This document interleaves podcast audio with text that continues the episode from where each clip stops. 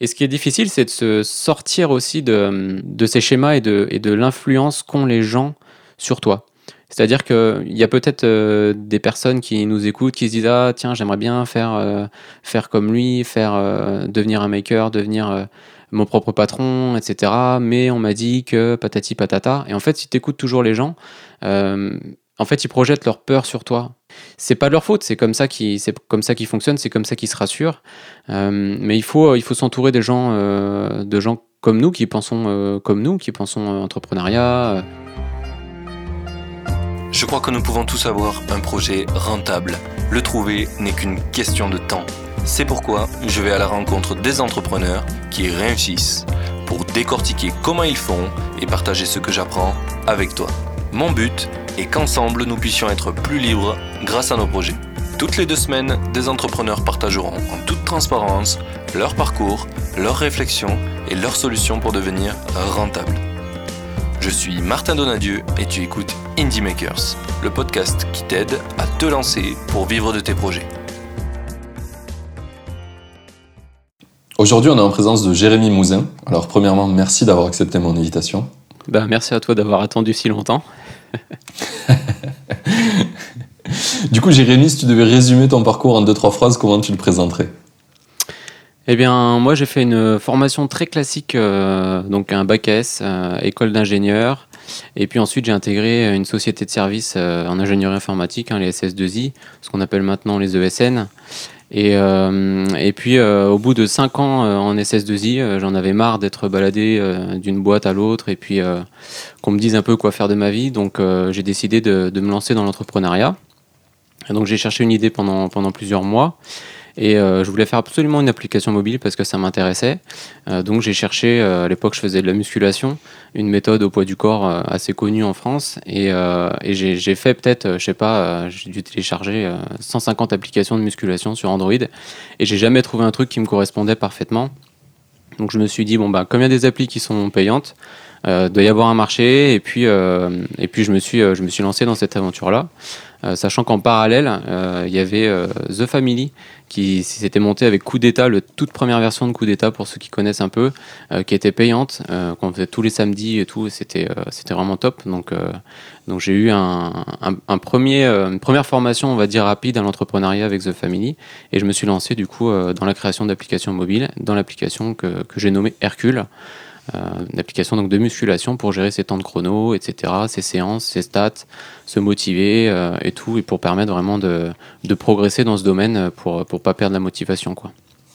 Donc j'ai fait Hercule en 2013 et euh, j'ai commencé à être vraiment rentable avec en 2017. Et puis ensuite, j'ai décidé de basculer sur encore un autre, un autre business qui est la formation JavaScript de zéro que je suis en train de, de développer en ce moment. Voilà, je m'arrête là parce que sinon ça va faire long. non, non, c'est bien, c'est bien, j'ai pris des notes. Euh, JS20, yes. Ok, pas mal. Euh, bah attends, on va revenir un petit peu au, tout, tout, tout début, je pense. Euh, qu'est-ce qui a fait que, que ça t'a pas trop plu, les ESN, SS2I C'est quelque chose qui était cool pour commencer, mais tu voulais pas continuer là-dedans, c'est ça? Ouais, c'est ça. En fait, ce qui m'a gêné, c'est que j'avais, j'avais souvent beaucoup, beaucoup de contraintes. Donc déjà dans le choix de la mission, euh, bah, c'est les, les, les, commerciaux en gros qui te placent euh, un peu où ils veulent quoi. Après il y a eu euh, quelques techniques de commerciaux un peu, un peu borderline du genre ils te mettent expert sur une techno alors que tu en as fait pendant trois semaines tout, ce genre de truc est vraiment, euh, c'est vraiment assez, c'est très pénible pour moi et, euh, et, du coup, euh, je me suis dit non, ça va pas, faut que j'arrête de changer de boîte tous les six mois. Alors après, ce qu'il y a de bien, c'est que quand même j'ai appris beaucoup beaucoup de choses différentes, beaucoup d'outils différents, beaucoup de langages différents. Et j'ai commencé avec de l'ADA, le truc que, que, personne ne fait, enfin le langage vraiment que personne n'utilise. j'ai vraiment vu beaucoup beaucoup de de sociétés différentes, euh, de la petite start-up où tu es 3 ou 4 et tu termines à 21h tous les soirs, à la grosse multinationale où tu es juste un numéro et tu fais, euh, tu fais tes, 9h, 16h30, 17h et puis tu rentres chez toi et personne t'embête et, voilà. Et en fait, euh, je me suis dit, mais qu'est-ce que je veux faire de ma vie quoi? Est-ce que j'ai vraiment envie comme ça de, de sauter d'une société à l'autre et puis de de pas trop choisir finalement les technos avec lesquels je vais travailler et puis de pas trop choisir ma vie quoi? J'avais ce côté un petit peu rébarbatif où je me disais c'est pénible, ça, manque de liberté en fait. je manquais de liberté dans mon travail, d'utiliser certains outils que j'avais envie de, de découvrir, d'autres langages, d'autres façons de faire et tout. Et je me suis dit, bah, je vais me mettre à mon compte pour, pour, pour, pour, avoir cette liberté, pour avoir cette notion de liberté en fait dans, dans les choix de mon travail et au quotidien tout simplement. Ok. Et pourquoi, à, ce moment-là, euh, je suppose que tu t'es posé la question entre euh, trouver un CDI dans une boîte qui te plaît ou faire tout toi-même. Euh, et qu'est-ce qui t'a fait pencher plutôt vers l'entrepreneuriat? Bah moi, je suis un, je suis un faiseur. Je suis un maker en fait. J'aime bien créer, j'aime bien faire les choses par moi-même. J'aime bien apprendre vraiment de nouveaux domaines. Je suis extrêmement curieux ce qui d'ailleurs est un problème pour l'entrepreneuriat parce qu'il faut réussir à, rester, à rester très focus. Mais, euh, mais ouais, j'avais, euh, j'avais cette envie de. Je pense que c'est un mélange de, de naïveté et de complexe de supériorité quand j'ai vu euh, quand j'ai vu des applications euh, pourries quoi clairement je me suis dit mais c'est pas possible euh, on, est en voilà à l'époque c'était en 2013 on est en 2013 et on n'arrive pas à faire mieux que ça je comprends pas quoi même l'interface elle est pourrie enfin c'est pas pratique et tout. Et je me suis dit je suis persuadé que je peux faire mieux quoi. Effectivement j'ai fait mieux hein, j'ai mon appli elle a cartonné elle a réussi à aller numéro 1 sur le sur le Play Store donc donc j'ai réussi quand même à, faire ce que je voulais. Mais par contre, ça m'a pas pris genre 6 euh, mois, quoi. Ça m'a pris plus de 4 ans, en fait, pour, euh, pour arriver là. Donc, euh, donc voilà, mais ça a été vraiment une très très bonne expérience. J'ai vraiment appris beaucoup en termes de, bah, de marketing, de design, de, de, communication, de développement aussi logiciel. Hein. L'appli, elle est, elle est énorme, elle fait plus de 42 000 lignes de code, donc c'est pas une petite appli rigolote, quoi. Et puis, et puis même en termes de discipline, euh, ce qu'il y a de bien, c'est que bah, j'avais ma liberté entre guillemets, mais je travaillais énormément, hein, de, de, 8h à, de 8h à 23h à peu près euh, tous les jours, enfin sans pause. Enfin, c'était vraiment. Euh, j'étais à, bloc hein, quand on est motivé, c'est facile. mais, mais ouais, je dirais que ce qui, ce qui m'a motivé, c'est vraiment le. c'est ce côté un peu naïf de me dire je peux faire mieux et, et je, vais, je vais leur montrer, quoi, tu vois. D'accord. C'était vraiment je peux faire mieux tout seul, finalement, parce que tu aurais ouais, pu créer une start-up je peux faire mieux tout seul. Et puis en fait, euh, c'est le côté aussi, on n'est jamais mieux servi que par soi-même. Moi, j'avais vraiment des besoins très spécifiques pour cette application parce que à l'époque où je faisais la musculation, ben, j'avais vraiment des besoins spécifiques avec la méthode que j'utilisais. Et je voulais vraiment pouvoir euh, faire exactement ce que je voulais, que l'application me simplifie vraiment mon propre workflow à moi d'entraînement et euh, tout en restant flexible quand même avec les autres, euh, les autres façons de s'entraîner. Donc, euh, donc voilà, c'est ce que je me suis dit, je vais me faire mon truc custom à moi, comme un artisan, quoi, tout simplement. Ouais. ça revient souvent, ça, le, le, rapprochement entre les makers et les artisans. Un peu, je pense que c'est le, le, Si on devait trouver un mot qui remplace maker en français, ça doit être un peu artisan, artisan du web, quoi. Ouais, ouais, je suis d'accord, ouais. ouais. Mais euh, ok, donc, donc tu es parti un peu dans cette idée-là. Tu as dit que tu as mis 4 ans pour la faire marcher, c'est ça, Hercule? 4 ans pour être rentable. Pour être rentable. Comment tu as vécu euh, pendant ces 4 ans du coup? Alors j'ai vécu avec euh, Pôle emploi. Donc j'ai réussi à. Alors j'ai pas eu de rupture conventionnelle parce que mon ancien employeur, SS2I bien sûr, ne voulait pas. Alors ça s'est très mal passé la, rupture, hein. il m'a menacé et tout de, de, me pourrir dans la région, que je trouverais jamais d'emploi, etc. Donc en fait ce que j'ai fait c'est que... je compte faire mon app. ah ouais ouais non mais, non, mais ça si, si j'ai un conseil à donner aux, entrepreneurs, euh, il faut il faut enfin aux gens qui sont en CDI ou en CDD, n'hésitez pas à, trouver tous les moyens possibles pour pouvoir toucher Pôle Emploi qui est le, le premier le premier investisseur des entrepreneurs en France. Donc, euh, donc ce que j'ai fait, c'est que j'ai, donc j'ai, carrément quitté mon CDI. Ensuite, j'ai trouvé un CDD. Et à la fin du CDD, tu peux toucher ton, euh, ton chômage. Donc, ça m'a permis comme ça d'avoir des revenus sur, euh, sur deux ans. et donc, ça m'a permis bah, de pouvoir lancer la machine, entre guillemets. Sachant qu'avant de sortir la première version d'Hercule sur le Play Store, j'ai dû mettre à peu près 9 mois de, entre 9 mois et un an en gros de, de développement. Et euh, j'ai sorti vraiment la version payante en octobre 2014, qui m'a rapporté euh, sur le mois donc euh, octobre 2014 6,98€. Stylé. Ouais, à l'époque, elle était, je l'avais mise, je crois, à 99 centimes d'euros, un truc comme ça. Donc, donc voilà. Mais après, au fur et à mesure, j'ai augmenté les prix, j'ai mis de nouvelles fonctionnalités, etc. Donc, donc voilà, ça, ça a bien évolué. après, je sais pas si tu veux que je parle. Tu l'as jamais mis gratuite l'application? Non, non, non. En fait, euh, alors je sais pas si c'est toujours le cas, mais soit une appli, tu la mets payante direct, soit tu la mets en gratuite. Et si tu la mets en, en gratuite, tu peux plus la mettre en payante a posteriori. Tu Ah oui, c'est la euh, blague de Google. Ouais, c'est ça, Sur, ouais. sur euh, iOS, euh, ils s'en foutent. Mais Ouais. euh, j'ai eu le problème, moi, sur une de mes apps qui était gratuite, j'ai voulu mettre payante, j'ai pas pu. Ouais, exactement, c'est ça. Donc, euh, donc là, j'ai mis tout de suite, euh, tout de suite payante, et puis j'avais mis euh, 99 centimes d'euros au début euh, pour être vraiment dans les, dans les très bas tarifs pour, euh, pour euh, pouvoir avoir un peu de monde.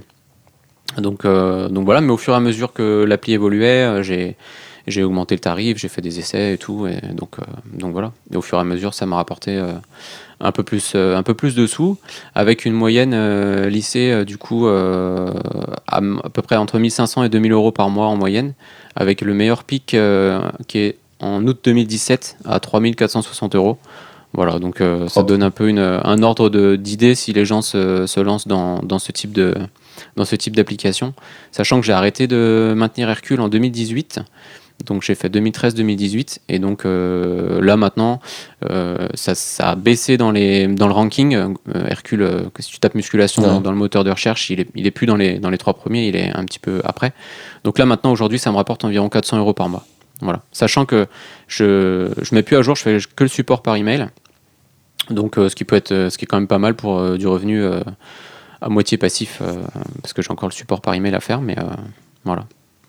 Oui, ça reste majoritairement passif quand même. Ouais, ouais, ouais. Ça reste quand même passif. J'ai très très peu d'emails à répondre, donc, euh, donc ça va assez vite. Et euh, j'ai fait un petit calcul du revenu total euh, de 2013 à aujourd'hui. Euh, j'ai gagné donc dans ma poche hein, vraiment euh, 100 000 euros net. Voilà. Donc sur, euh, sur l'espace de 5 ans, quoi. Ok. Et est-ce que tu as calculé le temps que tu as passé euh, dessus à le développer? Très longtemps.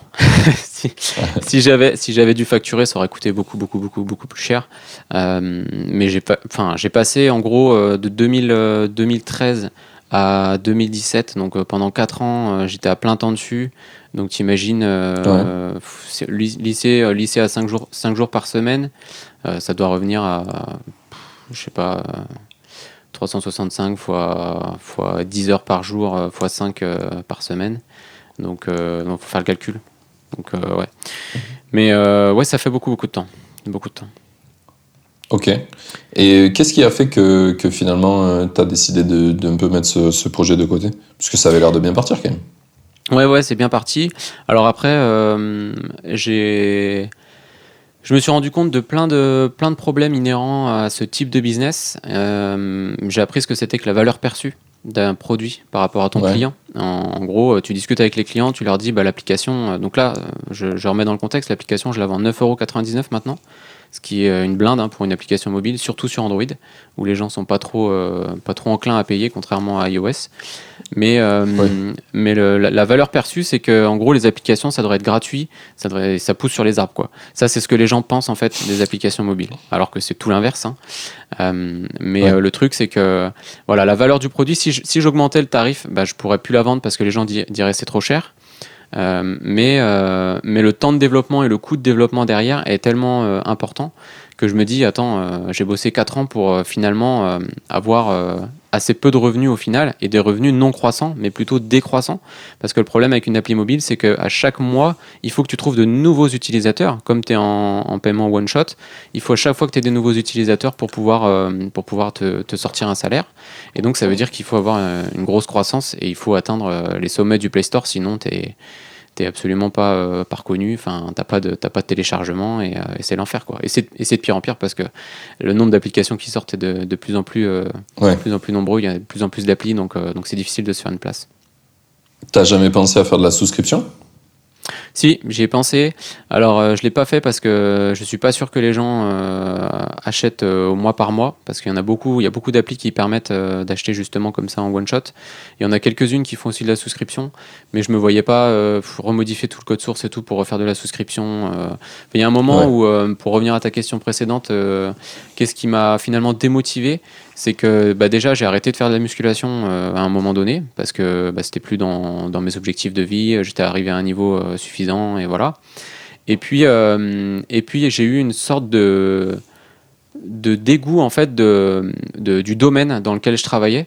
Euh, et, ça m'a juste, euh, je me suis dit, euh, j'ai plus envie de l'ouvrir cette appli, j'ai plus envie de bosser dessus, j'ai envie de faire autre chose. Je suis arrivé à une période où j'avais fait le tour en gros de tout ce que je voulais faire. L'appli, elle me satisfaisait.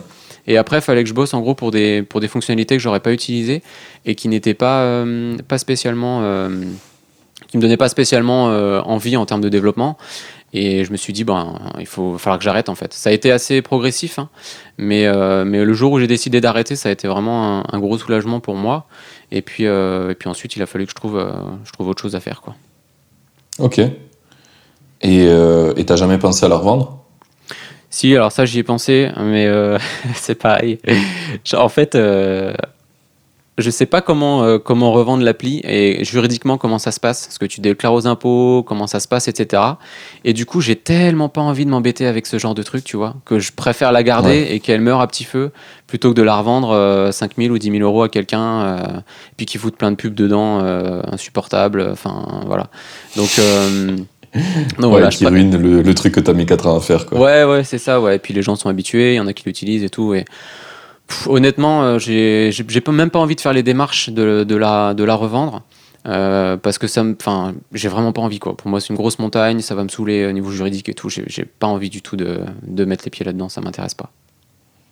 Ok, interesting. C'est vraiment un sujet récurrent qui revient chez les makers, c'est qu'on a fait des trucs bien, on switch et on laisse les trucs mourir. Ouais, ouais, ouais. Petit à C'est un, petit. peu- c'est un peu mon bébé aussi, tu vois. Donc, euh, ouais. t'as pas envie de donner à n'importe qui non plus. Après, j'ai eu plein de gens qui m'ont contacté pour la racheter, mais les offres étaient trop basses selon moi. Et, euh, et puis, euh, pour vendre une appli, que il faudrait que refusé, je tu, tu peux retravaille dessus. donner, tu peux donner un ordre d'idée? De quoi? Les Pour les offres? Ouais. Ouais, C'était genre euh, 2000, 3000 euros. Ah oui, Donc tu vois, en, termes de ratio, euh, temps de développement et tout. Alors après, ça pourrait se valoir, hein, vu qu'elle fait 400 euros par mois de revenus. euh, tu, tu mets ça sur, euh, sur 12 mois, bon, ça te fait, ça te fait 8000 euros de revenus. Tu peux dire, bon, je te la rachète peut-être ouais, euh, 5000 euros. Mais même ça, enfin, j'ai pas envie, quoi. Je préfère, je préfère la garder, qu'elle me rapporte un peu de sous chaque mois, et puis, et puis voilà. Mais non, les, les offres étaient trop basses, et puis. Et puis ouais, j'ai pas, j'ai pas envie de me de prendre le chou avec cette histoire de, de trucs juridiques et tout, de déclarations, ça, me- ça me gonfle quoi. ouais, bah pour 3000 euros, je comprends, mais il me semble que les. euh, Alors là, oui, je- non, j'avais en tête dans les, les SaaS, mais normalement, tu prends le revenu sur deux ans et tu le multiplies par deux, je crois, un truc comme ça. Ouais, alors peut-être que pour les, les applis mobiles c'est différent. Parce que là, c'est pas, Ouais. des, pas des revenus euh, avec une base d'utilisateurs euh, récurrents. Ça va être des gens qui vont acheter une fois, puis après, au bout de six mois, il la, il la désinstalle et puis, euh, et, puis, et puis ils partent. Quoi.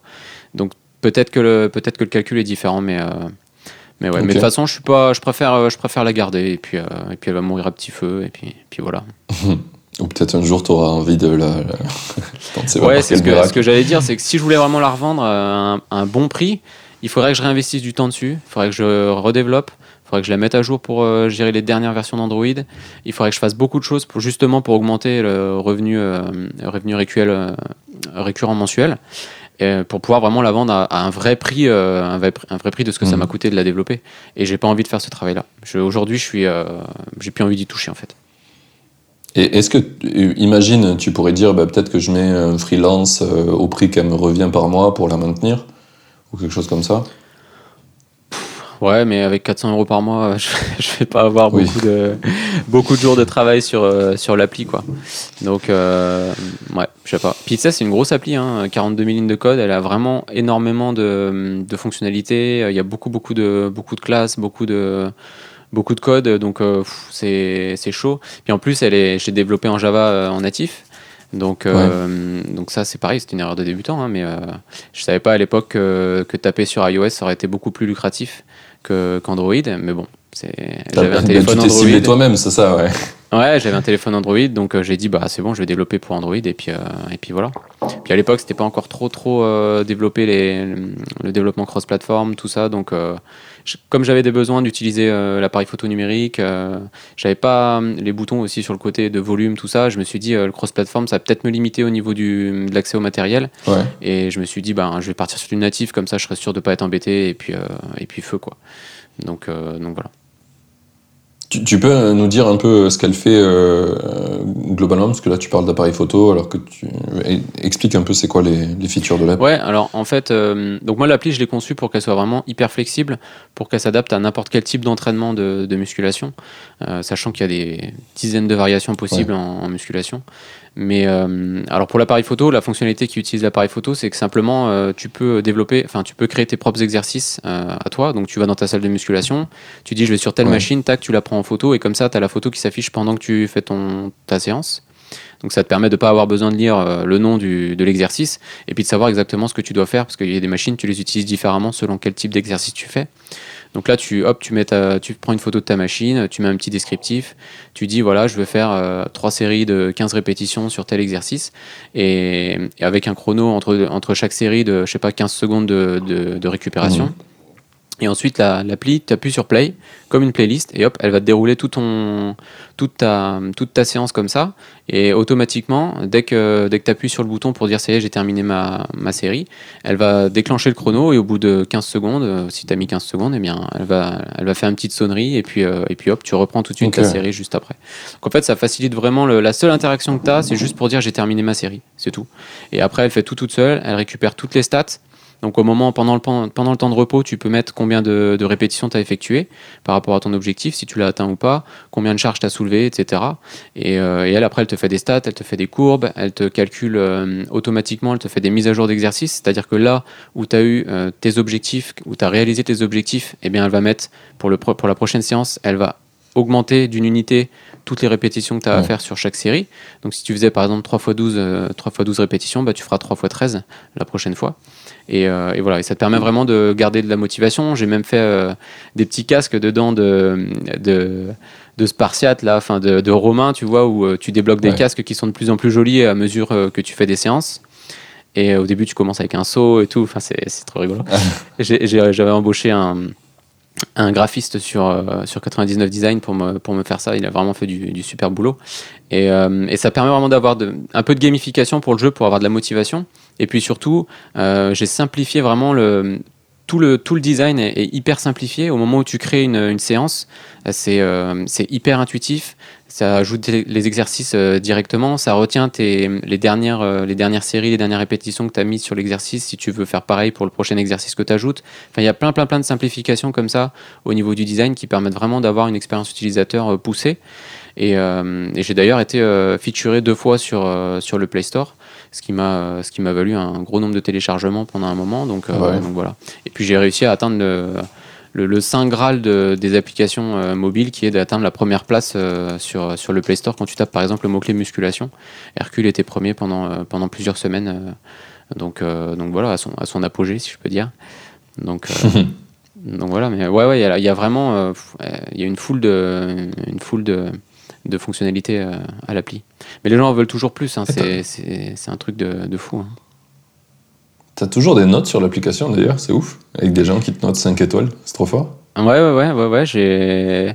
Alors je les, je les lis plus, malheureusement, j'ai plus du tout le temps. Mais, euh, mais effectivement, avant je répondais, c'est pareil, ça demande un temps colossal de, de, répondre à tous les, tous les avis, etc. Mais, euh, mais les gens en général. Sont... 6500. Ouais. Je suppose que ça prend du temps. Mais les gens, ils sont. En fait, ce qui, ce qui est vraiment bien avec cette appli, c'est que comme j'ai bien travaillé l'interface utilisateur, le bouche à oreille a vraiment fonctionné et j'ai beaucoup de gens qui m'ont contacté en me disant ah, salut euh, j'ai demandé c'est quoi les meilleures applis de muscu. On m'a dit c'était Hercule donc euh, je voulais savoir telle et telle chose sur ta sur ton appli et en fait il y a eu vraiment un gros gros un, un, gros bouche à oreille de la part des gens qui fait qu'aujourd'hui je fais zéro marketing et j'ai jamais enfin j'ai essayé de faire des, des, trucs un peu payants tout ça machin. D'ailleurs j'ai raconté toute mon histoire sur un blog. Si vous voulez aller voir c'est blog.ingenious.com Ingenious s'écrit I N G E N I 2OZ.com. C'est le pire nom du monde hein, pour, euh, pour un podcast. Hein. Mais, euh, mais voilà, je, raconte vraiment tout le. Je vais le mettre dans, la, dans la description. Ouais. Je raconte vraiment tout le, tout le processus, toute la réflexion que j'ai eue, tous les tests que j'ai faits, tout, tout, ce que j'ai appris en termes de, développement d'applications mobiles, en termes de, marketing, en termes de comment réussir à, à faire ce qu'on appelle l'ISO, donc l'App Store Optimization, qui est le, le, SEO en gros des applis mobiles. Enfin, il y a vraiment, euh, c'est une mine d'or, ce blog, hein, vous pouvez aller voir. En plus, euh, je, rédige quand même dans tous les détails, je suis hyper transparent, il y a tous mes revenus sur, sur le site. Donc voilà, si ça vous intéresse, faites-y un tour. Et, et, voilà, ouais, c'était vraiment une belle aventure. Moi, j'ai vraiment appris beaucoup, beaucoup de choses. yes, j'imagine. Euh, d'avoir autant de feedback. Tu sais, euh, donc, on en a peut-être parlé, mais j'ai aussi une app euh, qui fait beaucoup plus simplement que toi la même chose. C'est juste un timer de CrossFit qui, est qui était que sur iOS et qui est maintenant sur Android depuis pas longtemps parce que j'ai galéré avec le mode pour la mettre payante. Mm. Mais, mais ouais, j'ai pas eu autant d'utilisateurs que toi. Je suis au même niveau de revenus que toi, mais sans avoir fait le pic. Ouais, ouais. puisque l'app est beaucoup plus simple. Mais c'est un truc qu'on m'a conseillé de faire, par exemple, le le côté euh, abonnement, alors que l'app fait rien, c'est juste un timer. On dit, en vrai, fait un abonnement où les gens payent 2 balles par an. Mais rien que ça, déjà, c'est ouf. Euh, parce que mm. mon app coûte 2 balles 99. Mm. Donc, euh, moi, c'est un des trucs que je vais essayer sur CapTime pour voir un peu ce que ça fait. parce que ça, serait tout, ça serait tout bête de, de, de faire x2 ou x3 sur tes revenus juste parce que tu demandes aux gens de repayer le, le prix de l'app tous les ans. Carrément. Euh, qui n'est pas très cher payé, hein, de balles. Et mm. en plus, iOS, ils sont bien plus éduqués, comme tu disais tout à l'heure. Ouais, exactement. Euh, j'ai peut-être une chance, mais euh, en tout cas, super intéressant ton feedback sur le temps que tu as passé à travailler dessus, sur tout ce que tu as fait dessus. Et, du coup, comment ça nous amène au sujet suivant, tout ça? Eh ben, moi, du coup, ce que j'ai, ce que j'ai compris entre guillemets dans dans les applications mobiles et dans voilà, enfin, globalement, au, sens de l'entrepreneuriat, c'est que euh, moi, je cherchais à avoir des revenus euh, qui tombent chaque mois. Pour moi, l'objectif, c'est vraiment de ne plus avoir besoin de travailler, en fait, pour avoir vraiment la liberté de faire ce que je veux. Euh, donc, donc de toucher, on va dire, 5000 euros par mois, ce serait, serait bien. C'est l'objectif que je me suis mis pour l'instant. Et, et, pour ça, les applis mobiles, comme ce que je t'ai dit tout à l'heure, c'est qu'il faut à chaque fois de nouveaux, nouveaux utilisateurs, etc. Je me suis dit, bon, faut pas que je me lance là-dedans. Sinon, ça va demander euh, beaucoup trop d'efforts marketing et tout. Il me faudrait une sorte de, il me faudrait une, euh, une façon de, générer des revenus mensuels euh, qui soient qui soit croissante dans le temps. Et évidemment, ça, c'est le saint graal de tous les développeurs, c'est de créer un, son SaaS, donc Software as a Service. Et moi, donc l'objectif à moyen terme, on va dire à 3-5 ans euh, après que j'ai fait ma formation euh, JavaScript, dont je vais te parler bientôt, euh, c'est vraiment d'avoir ça, d'avoir ces revenus récurrents et, croissants dans le temps, pour avoir vraiment une liberté, une liberté complète dans ma vie, quoi, en termes de, de, finances. Alors pourquoi j'ai fait une formation en JavaScript bah, Tout simplement parce que je me suis renseigné sur, sur les différents langages de programmation qui existaient pour faire des applis mobiles cross-platform. Et je me suis rendu compte que le JavaScript et les technos du web avaient beaucoup évolué, notamment avec les PWA, qui te permettent maintenant carrément de faire euh, en gros une appli mobile euh, avec toutes les technos du web, euh, mais de ne pas avoir ce problème de, visibilité sur l'App sur Store en fait. Donc tu peux juste avoir ton site et faire du SEO normal et les gens ils arrivent sur ton site et ils installent ton appli et, et ça fait exactement la même chose que, que sur une app. Donc voilà, donc je me suis dit tiens c'est intéressant. Donc je me suis, je me suis euh, formé au JavaScript et je me suis dit, euh, bah, c'est un langage euh, vachement puissant. Enfin, j'avais jamais utilisé. Les fois où j'ai utilisé, c'était il y a, en, je sais pas, en l'an 2000, tu vois. Donc il n'y avait pas de framework, il n'y avait pas tout ça. Et puis le, langage a beaucoup beaucoup évolué. Et puis surtout, il est maintenant, il est extrêmement euh, volatile dans le sens où tu peux l'utiliser pour faire du front, hein, ça c'est la base, mais aussi pour faire du back-end, pour faire des scripts et pour faire euh, encore plein d'autres choses.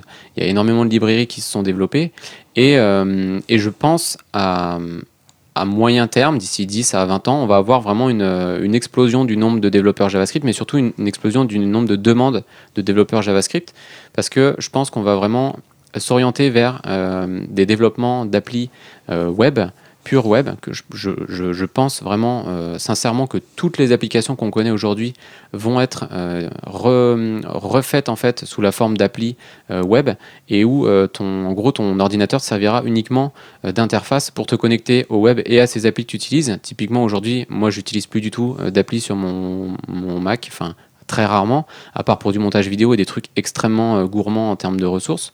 Euh, mais euh, pour le web, pour les, emails, bah, tu vas sur, euh, sur, ton compte, sur ton compte Gmail. Pour les banques, tu as tout en ligne. Pour, pour la prise de notes, c'est pareil, tu as des choses comme Notion qui existent ou Obsidian qui sont, qui sont en ligne. En, fait, tu peux tout faire en ligne. Tu as absolument tout en ligne. Et donc, tu as pour moi, on n'a plus besoin d'un PC, d'un appareil qui vient gérer tes applications sur lesquelles tu viens installer des applications. En tout cas, on en aura de moins en moins besoin. Donc quand j'ai réalisé ça, je me suis dit, euh, ok, donc ça veut dire que la demande en JavaScript va être euh, énorme. Et je me suis dit, bah, tiens, je vais apprendre ce langage. Et je me suis dit, bah, quelle est la meilleure façon d'apprendre un langage? C'est de l'enseigner. Et donc c'est la, méthode Feynman, hein, je ne sais pas si tu connais le, physicien. Et, donc je me suis dit, ben, comment faire pour apprendre ce langage? Le mieux que je peux, en même temps être payé pour apprendre ce langage ben, je me suis dit, ben, je vais faire une formation tout simplement. Je vais faire une formation en ligne qui enseigne le JavaScript. Comme ça, elle sera euh, hyper valorisée d'ici 5 à 10 ans parce que je pense que ça va, y avoir vraiment une recrudescence de, de, de, ce langage de programmation, des développeurs pour ce langage de programmation. Et du coup, je me suis dit, ben allez, euh, j'avais besoin d'un nouveau business. Euh, je vais pas refaire une appli mobile parce que ça me saoule et j'ai pas envie de, de, refaire ça parce que j'aurai pas de revenus croissants dans le temps, etc. Donc, je vais faire à mi-chemin entre le SaaS et l'appli mobile et je vais faire une formation, euh, formation JavaScript. Donc c'est là-dedans que je me suis lancé avec, euh, avec JavaScript 2.0.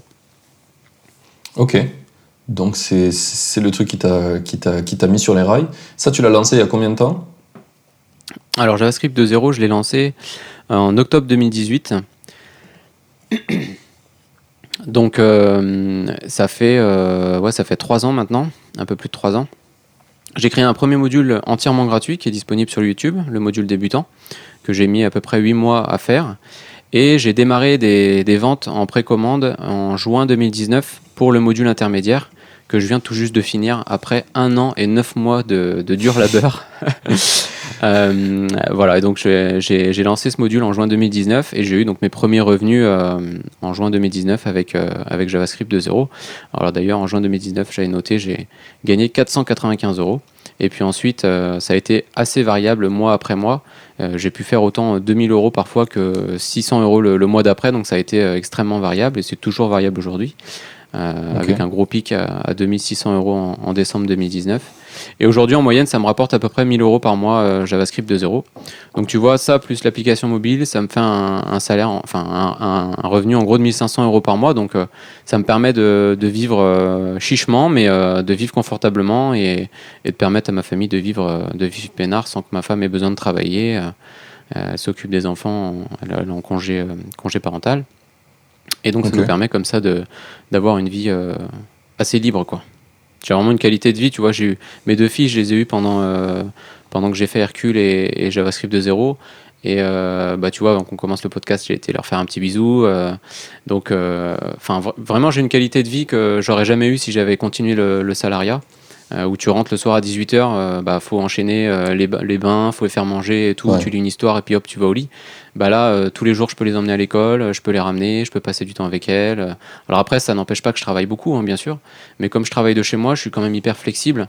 Euh, le matin, euh, je bosse, et si à 11h j'ai envie d'arrêter, je vais arrêter, je vais jouer un petit peu 5-10 minutes avec elles, et puis après, je retourne bosser. Enfin voilà, j'ai vraiment une, flexibilité, même pour nos, pour nos vacances, pour, pour tout ça, je, je suis hyper dispo, donc c'est vraiment hyper agréable comme, comme qualité de vie. Ok, tu considères que tu tu bosses à peu près combien de temps par semaine là, sur, tes, sur tes projets? Bah, Moi, je, travaille donc à plein temps sur, euh, sur la formation. Et je bosse euh, en gros le matin à 9h30, je commence à bosser, j'arrête vers, euh, vers midi, midi 13h, et puis ensuite je reprends vers, vers 2h30 jusqu'à 18h le soir. Donc voilà, ça me fait des journées de ouais, 7h, quoi, quelque chose comme ça. Ok. Ouais. Comparé à avant où je bossais avec Hercule à pendant 10 à, 10 à 12 heures euh, par jour, euh, tous les jours, ça n'a rien à voir. Euh, je suis revenu, revenu de ça. J'ai beaucoup plus de discipline aujourd'hui. Quand, quand, je développais Hercule, je faisais plus de PlayStation 3 que de, que de, que de développement logiciel. C'est-à-dire que je faisais du dev web avec des pauses de PlayStation 3, mais c'était plutôt inversé. Je faisais plus des, des jeux, des jeux vidéo avec des pauses de, développement. voilà, donc ça demande un petit peu de, un petit peu de, de pratique et tout, mais je reviendrai pour rien au monde à un métier euh, comme ça euh, de, de, salariat quoi. Enfin ou alors il faut vraiment que je sois motivé pour euh, pour revenir à un métier dans, dans, dans le salariat. C'est drôle comme c'est un sujet qui revient souvent comme on n'est pas éduqué à être nous-mêmes rigoureux. Si c'est pas délégué à quelqu'un d'autre le, le, cette problème là c'est super dur. Ouais. Tu le vois bah, pour le sport tu le vois pour pour l'entrepreneuriat ça vient, je pense que ça vient de l'école où on te dit quoi faire. hein. La cloche elle sonne, faut que tu rentres, euh, faut que tu rentres, euh, on mange à telle heure. euh, Enfin, c'est vrai que les enfants on leur laisse assez peu de, assez peu de d'autonomie finalement, alors que c'est Mm. c'est justement ce dont ils ont besoin pour pour s'épanouir. Donc c'est pareil. Enfin ça c'est sujet de l'éducation, c'est quelque chose. euh, on peut en parler des heures, hein, mais euh, mais euh, ouais, c'est c'est quelque chose aussi qu'on aimerait mettre en place avec ma femme. On aimerait faire de l'IEF, donc l'instruction en famille. Donc avoir les filles à la maison Ouais. pour, euh, pour les instruire, euh, que ce soit en fait l'école de la vie, quoi, parce que pff, à l'école c'est très abstrait. Euh, moi j'ai un peu une dent contre, contre l'école. je trouve que c'est très. c'est une, une institution qui n'a pas, qui a pas évolué. Quoi. Avant l'école c'était vachement bien parce qu'il n'y avait que les maîtres qui détenaient le savoir, entre guillemets. Ouais. Euh, mais après, on a eu les livres, après, on a eu les bibliothèques, après, on a eu Internet. Et donc, finalement, le savoir est accessible à tout le monde. Et on vit une époque formidable. hein. On peut ah, tout apprendre sur Internet, on peut tout apprendre dans les livres également, parce que tu n'as pas besoin d'Internet pour apprendre euh, des choses. hein. Et, euh, et ça, c'est vraiment quelque chose pour moi qui est, euh, qui est libérateur, je trouve. Parce que, bah, tu vois, là, justement, avec la formation JavaScript de zéro, ben, je me. Je me retrouve à, à ma, ma cœur- mon cœur de cible, hein, c'est tous les gens en reconversion professionnelle. Et donc, c'est des gens qui ont besoin d'apprendre un nouveau métier à partir de zéro et qui ne vont pas aller à l'école parce qu'ils ont 35 ans, 40 ans. Et donc, ils ne se voient pas retourner à l'école. Ils essaient de faire des formations accélérées, ils essaient de, de Ouais. lire des livres, etc. Et en fait, euh, tu te rends compte que la masse d'informations disponibles, elle est, euh, elle est gigantesque. Et, euh, et ça, ça, ça ouvre des opportunités que tu n'aurais pas, que t'aurais pas eu il y, a, il y a 10 ou 20 ans. Quand je parle de ça à mes, à mes parents, je leur dis, mais euh, euh, vous savez, aujourd'hui, on change de boîte tous les 2, 3, 4 ans maximum. Ils me disent, mais ça va pas, mais vous êtes fou, mais comment vous faites pour monter dans la hiérarchie, etc. En fait, aujourd'hui, tu montes dans la hiérarchie ou du moins en grille de salaire. En faisant- voilà, en faisant des sauts, des sauts, des sauts de mouton comme ça, de- des sauts de puce du- d'une entreprise à l'autre. Mais, euh, mais effectivement, ils n'ont pas cette, cette mentalité-là de, de, nomadisme, entre guillemets, que ce soit digital nomade ou même juste dans les entreprises, tu vois, de, changer en fait. Et eux, ils ont cette, ce truc carriériste, euh, tu bosses pour la boîte pendant 20 ans, 30 ans, 40 ans, même plus. Et puis après, tu, à la fin, tu seras récompensé. Aujourd'hui, euh, plus personne pense comme ça.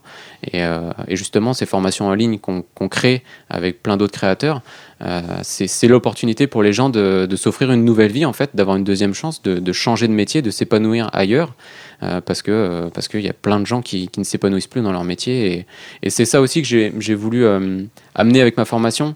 C'est alors au, au début, je pensais pas que ça allait avoir autant d'impact sur les gens, mais euh, mais aujourd'hui, ça a vraiment, enfin, tu changes des vies, quoi. C'est-à-dire que les gens, ils, ils t'écrivent des mails, euh, parfois très longs, hein, pour te dire un peu euh, les différents, les différentes étapes qu'ils ont eues dans leur vie et tout, jusqu'à jusqu'à ce qu'ils trouvent ta formation et qu'ils aient le déclic avec avec ton contenu. Et tu te dis, waouh, c'est c'est génial, quoi. L'impact, il est super, tu vois. Et même si je gagne que 1000 euros, entre guillemets, aujourd'hui avec, euh, les possibilités sont vastes. Et euh, aujourd'hui, j'ai fait qu'un seul module payant. Il m'en reste encore trois autres à faire. Donc voilà, le revenu va potentiellement être multiplié par trois voire même plus euh, dans le futur. Donc j'ai encore, j'ai encore beaucoup de, beaucoup de marge de progression. Et puis l'impact que j'ai sur les gens est vraiment, vraiment au top. Quoi. Donc ça, c'est quelque chose que jamais t'as dans le salariat. important. Tu vois, c'est, ouais. Ouais. Ok, ouais. je vois. C'est drôle parce que j'aime bien euh, qu'on discute ensemble parce que euh, des fois, les gens ils se mettent un peu des idées en tête, euh, genre magnifiques, genre ils vont être entrepreneurs, et du coup ils vont faire des trucs, ils vont devenir blindés, etc. Et là, tu vois, on voit que ben, toi, ça prend du temps, ça se construit, les choses, c'est aléatoire, ça, vient, ça s'en va. Enfin, il y a des mois où tu as fait des bons trucs, des très très bons mois et des mois un peu moins bons, où maintenant c'est plus stable. Mais en fait, il y a une vraie il y a un vrai point qui est l'impact de ce que tu fais. Et je pense que, tu vois, aider des gens à se remettre en forme avec le sport ou, ou des gens qui changent de métier, aider des gens à changer de métier parce qu'ils se sentent pas bien dans ce qu'ils font, c'est bien plus récompensant que juste dire, bah, je vais gagner 10 000 euros par mois. euh, Parce que c'est facile, tu vas dans une ESN, ils te Mm. placent en tant qu'expert d'un truc que tu jamais fait et tu te sens comme une merde, mais tu prends 10 000 euros par mois si, si tu peux y arriver. Mais, Ouais, euh, ouais. Est-ce que c'est vraiment ce dont les gens rêvent? Parce que de toute façon, dans cette ESN, tu auras quoi? Trois semaines de vacances par an, euh, puis tu seras toujours busy, enfin, tu seras fatigué, tu devras décompresser pendant trois semaines, tu n'auras pas de temps pour en profiter de cet argent. Donc c'est... Ouais, exactement. Ouais. Bah, je discutais avec un médecin qui gagne 10 000 euros par mois et, euh, et je lui dis Mais t'es content de ta vie et tout? Il me dit Bah écoute, j'ai pas vu grandir mes enfants parce que j'étais en internat, enfin, j'étais interne et tout, j'ai Ouais. bossé comme un, comme un chien. Euh, il a un crédit de ouf parce qu'il a une maison de fou, parce que bah, quand tu gagnes 10 000 euros par mois, bah, tu as envie d'avoir une grosse baraque euh, qui est dans un endroit qui coûte une blinde. du coup, et, et en fait, le mec, il passe son temps au boulot, il, il gagne plein de thunes, mais il, il dépense tout dans son, dans son crédit qu'il doit rembourser, et puis en fait, il en profite pas. Quoi. Enfin, je veux dire, euh, moi, moi je, je vais plus avoir tendance à, à valoriser le temps euh, que j'ai de libre. Pour moi, c'est vraiment ça, c'est le, le temps disponible euh, pour moi qui est, qui est important plutôt que la quantité d'argent. Mais comme le temps, c'est une- finalement une ressource que tu peux acheter, entre guillemets, euh, avec l'argent, enfin ton temps libre, hein, je parle, euh, Ouais. bah, tu peux, euh, voilà, je, je me suis fixé euh, 5000 euros de, de, de revenus mensuels pour, pour avoir euh, vraiment du temps, pour pouvoir passer du temps avec ma famille, pour pouvoir voir mes filles grandir, pour pouvoir faire peut-être de l'IUF. On a des projets aussi de permaculture, là je vais bientôt déménager, Euh, je vais acheter ma maison euh, dans l'Indre, là, donc j'aurai plus de crédit, donc ça, ça va être aussi un, soulagement aussi en termes, termes financiers. Donc, donc voilà, en fait la question c'est qu'est-ce que tu veux faire de ta vie? Quels sont tes, tes, tes points de base en fait? Parce que finalement on a tous un peu une vie extrêmement euh, classique. Il y, y a un peu ce modèle de vie classique, tu sais, où euh, tu vas à l'école, tu trouves un boulot, après tu trouves une copine, après euh, tu te maries, tu fais des enfants. t'as le chien, t'as le pavillon en banlieue, et puis, et puis voilà. Et en fait, cette vie-là ne correspond pas nécessairement à tout le monde. Je dis pas que c'est une mauvaise vie, hein, au contraire, mais il faut se poser la question de se dire attends, moi je suis, je suis unique sur la planète, j'ai j'ai tel et tel besoin, je valorise telle chose et telle chose par rapport à, à d'autres personnes. Comment je conçois, comment je design ma vie pour réussir à, à, à ce que mon échelle de valeur, à ce qui est important pour moi, euh, ait sa place euh, la plus importante aussi dans ma vie. quoi. C'est-à-dire, euh, moi, pour moi, par exemple, c'est le temps libre, le temps libre et ma famille. Euh, comment je fais pour avoir un maximum de temps libre et pour passer du temps avec ma famille? Eh bien, il faut que j'arrête de travailler, en fait, parce que tu passes le plus clair de ton temps dans ton, dans ton boulot. Et donc, comment je fais pour Mhm. arrêter de travailler? Ben, Il me faut des revenus. Il me faut des revenus, ou alors il faut que je diminue au maximum mes dépenses et que je maximise mes revenus pour atteindre cet équilibre et, euh, et pour plus avoir euh, besoin de, de bosser quoi. Donc là c'est ce que c'est ce qu'on a comme projet nous euh, de vie euh, avec ma femme. Donc euh, donc voilà je suis euh, je suis vraiment euh, je, je me suis posé la question euh, à la fin de, de, de ma société de service là quand je en 2000 euh, Ouais. et, et en fait euh, c'est ça tu, tu te poses un tu te poses cinq minutes. Aujourd'hui c'est difficile à faire. hein. C'est difficile de se poser 5 minutes pour euh, avoir du temps, mais c'est vrai, avec toutes les notifications qu'on a, avec euh, tous ces trucs qu'on a avec tout Netflix, avec Internet, avec c'est- l'enfer en fait. hein. Même pour mes étudiants, hein, je leur dis mais euh, partez pas dans tous les sens, allez pas voir tous les frameworks et tout, il faut arrêter avec ça. Focalisez, Ouais. focalisez-vous, restez focus comme un laser sur, euh, sur, sur le JavaScript, apprenez qu'un seul langage à la fois et tout. Mais on a vraiment beaucoup de mal. Et euh, prendre le temps de se dire, attends, qu'est-ce que je veux faire de ma vie où, je me vois dans 5 ans, tu vois? Qu'est-ce que je me vois faire? Euh, Et c'est hyper important. C'est hyper important parce que les choix que tu, que tu vas faire aujourd'hui vont avoir de l'impact sur ce que tu seras dans 5 ans. Et euh, il faut absolument se les poser parce que sinon tu vas, tu vas vivre une vie qui ne qui sera, pas, qui sera pas heureuse, quoi, qui sera pas épanouie. Clairement, mais je pense que c'est un truc qu'on est en train de plus en plus d'apprendre dans nos générations, c'est que maintenant qu'on vit dans un monde qui est plus ou moins euh, pas dégueulasse, où il n'y a pas de guerre, où euh, potentiellement en France tout le monde a à peu près une chance, on va dire, Mm. Euh, en tout cas chez nous, là où on vit, bah, du coup, tu sais, c'est un peu la, pyramide de Maslow, je crois, Ouais. avec les, les- les- des besoins. Des besoins moment, bah, ouais. voilà, au bout d'un moment, le dernier qui te reste, c'est le sens. Mm. Qu'est-ce que je fais là, dans ce monde, et pourquoi je suis là? Et ben, une fois que tu en es là, c'est vraiment une question où on- n'est pas préparé du tout. Quoi. On est là, on se regarde. euh, Qu'est-ce que je, qu'est-ce que je fais là? Je sais pas. Ouais. Pourquoi je suis là? Qu'est-ce que je veux faire de ma vie, quoi? Comment, comment, comment je vois une vie idéale pour moi euh, Qu'est-ce que ce serait? Et ce qui est difficile, c'est de se sortir aussi de, c'est de se sortir de, de ces schémas et de, et de l'influence qu'ont les gens sur toi. C'est-à-dire qu'il y a peut-être euh, des personnes qui nous écoutent, qui se disent ah tiens j'aimerais bien faire euh, faire comme lui, faire euh, devenir un maker, devenir mon propre patron, etc. Mais on m'a dit que patati patata. Et en fait, si tu écoutes toujours les gens, en fait, ils projettent leur peur sur toi. Et ça, c'est c'est c'est pas de leur faute. C'est comme ça qui c'est comme ça qu'ils fonctionnent. C'est comme ça qu'ils se rassurent. Mais il faut il faut s'entourer des gens de gens comme nous, qui pensons comme nous, qui pensons entrepreneuriat. on va créer nos propres, nos propres produits, on va les vendre, que ce soit sur Internet ou dans le monde physique. Hein, je, parle vraiment de, de, façon très large. Et c'est très difficile aujourd'hui de, de, se séparer de ça.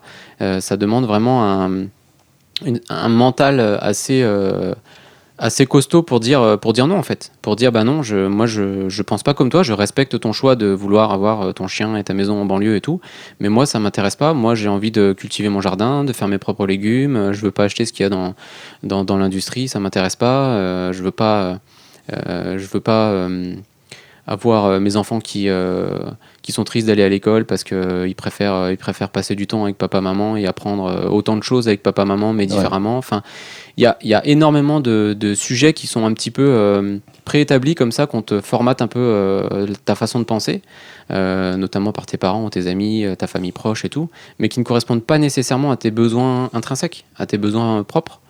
Et il faut vraiment, vraiment se poser la question de savoir, mais qu'est-ce que je veux faire de ma vie, quels sont mes besoins, qu'est-ce qui me fait kiffer, tu vois? Par exemple, il y a des gens, ils font le tour du monde avec, euh, avec, leur, euh, avec leur portable et euh, ils font voilà ils sont développeurs ils font digital nomade etc ça si ça te plaît bah fais-le quoi. Enfin je veux dire il n'y a pas de il a pas il a pas de souci mais il faut se poser la question à un moment qu'est-ce qui me plaît dans la vie quels sont les derniers trucs que j'ai adoré faire pour pouvoir vraiment façonner sa vie designer sa vie comme comme on l'a envie quoi. Et puis ensuite, il faut travailler au taquet pour, pour réussir à, façonner cette vie et, et réussir à, à être épanoui, tout simplement. C'est drôle, c'est un truc que les gens, ils ont tellement peu l'habitude de, de, de, oser rêver des choses et vouloir les réaliser. Parce qu'il y a deux étapes. Il y a déjà rêver de quelque chose. Par exemple, tu vois, là, je viens de m'associer avec euh, Maxime Barbier, l'ancien créateur de Minute Buzz, qui a créé une application qui s'appelle Time Left. Et l'idée, c'est d'aider les gens à réaliser leurs rêves. Parce que lui s'est rendu compte qu'une fois qu'il s'est fait éjecter de Time Left, mmh. euh, et eh bien en fait, euh, il avait plein de rêves qu'il avait réalisés, enfin qu'il n'avait pas réalisés et qu'il rêvait de faire. Mais lui, il était déjà dans un mood de, il rêvait des choses. Et quand il a fait l'application, il s'est rendu compte qu'il y a plein de gens, quand tu leur parles de s'inscrire sur l'application et de lister les rêves qu'ils ont envie de faire, ils se posent et ils se disent, bah, j'ai pas de rêve. et tu sais, c'est super triste. c'est vraiment triste. Mais même avec ma meuf, ma meuf, j'ai dit, vas-y, inscris-toi et viens, on fait notre bucket list. Et elle était là, elle dit, je sais pas, j'ai pas de rêve. Moi. Ah, la bucket list, ah, ça, ouais. Ça, je l'ai fait aussi. Très important. Ouais. Et, mais oui, mais en fait, tu te rends compte que euh, on n'est pas du tout, euh, on n'est pas éduqué pour se dire on a le droit de rêver des choses et on va trouver des moyens de les réaliser quoi. Non, et puis comme, comme je te disais tout à l'heure, on a, on, a, on a tellement d'opportunités d'occuper notre temps maintenant euh, que qu'on a, tu vois, tout le monde s'accapare notre attention en fait. Les réseaux sociaux, Netflix. Mm. L'objectif c'est ça, c'est de jamais te laisser du temps de cerveau disponible pour reprendre euh, une personne euh, qui parlait de TF1 euh, à, ce propos avec les pubs. Mais tu vois, le, le, truc, c'est qu'on ne prend pas le temps de prendre le temps de se dire qu'est-ce qu'on veut faire de sa vie, parce qu'on a toujours un truc, ah tiens, je vais lire un nouveau livre, ah tiens, je vais, je vais ah bah, en deux clics, boum, je mets ma série télé. puis en plus, la qualité des séries télé a augmenté, la qualité des films a augmenté, enfin, tout a augmenté. je veux dire, on vit vraiment dans un monde où, où la qualité de, tout ne fait qu'augmenter. donc, tu, te dis, ben là, pourquoi je me ferais chier à, me dire c'est quoi, quoi ma vie, qu'est-ce que je vais faire de ma vie et tout, alors qu'en deux clics, euh, je regarde ma prochaine série, mon prochain épisode, euh, et je veux trop savoir ce qui va se passer euh, par la suite, tu vois. Mais on n'a pas cette, on prend pas ce temps de se déconnecter un peu de tout ce monde-là de repartir un peu, un peu plus proche de la nature, un peu plus proche du calme, un peu plus proche de, des notifications. De... En fait, on est, on est très pris par le quotidien c'est débile à dire, hein.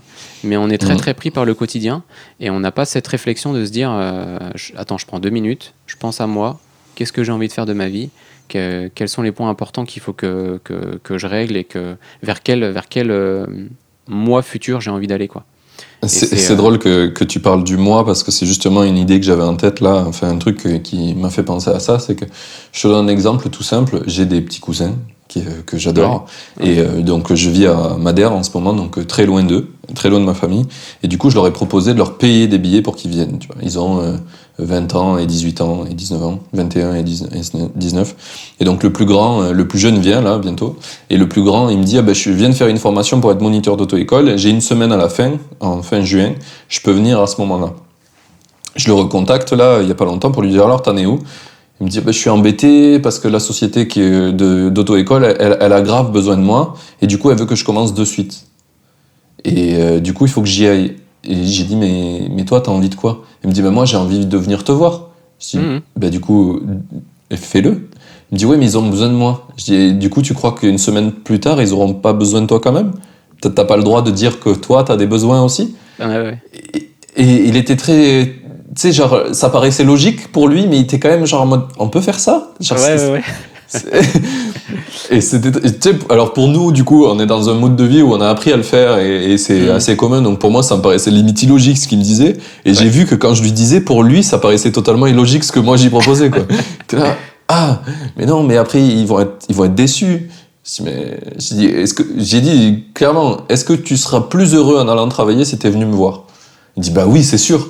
Je dis, bah du coup, c'est un avantage pour eux. Ça veut dire que tu vas être meilleur à ton travail. Donc tu peux Ouais. facilement leur dire que tu as quand même besoin d'une semaine de pause entre six mois de formation et, euh, et commencer à bosser comme un fou alors qu'ils savent qu'ils ont un mois de taf.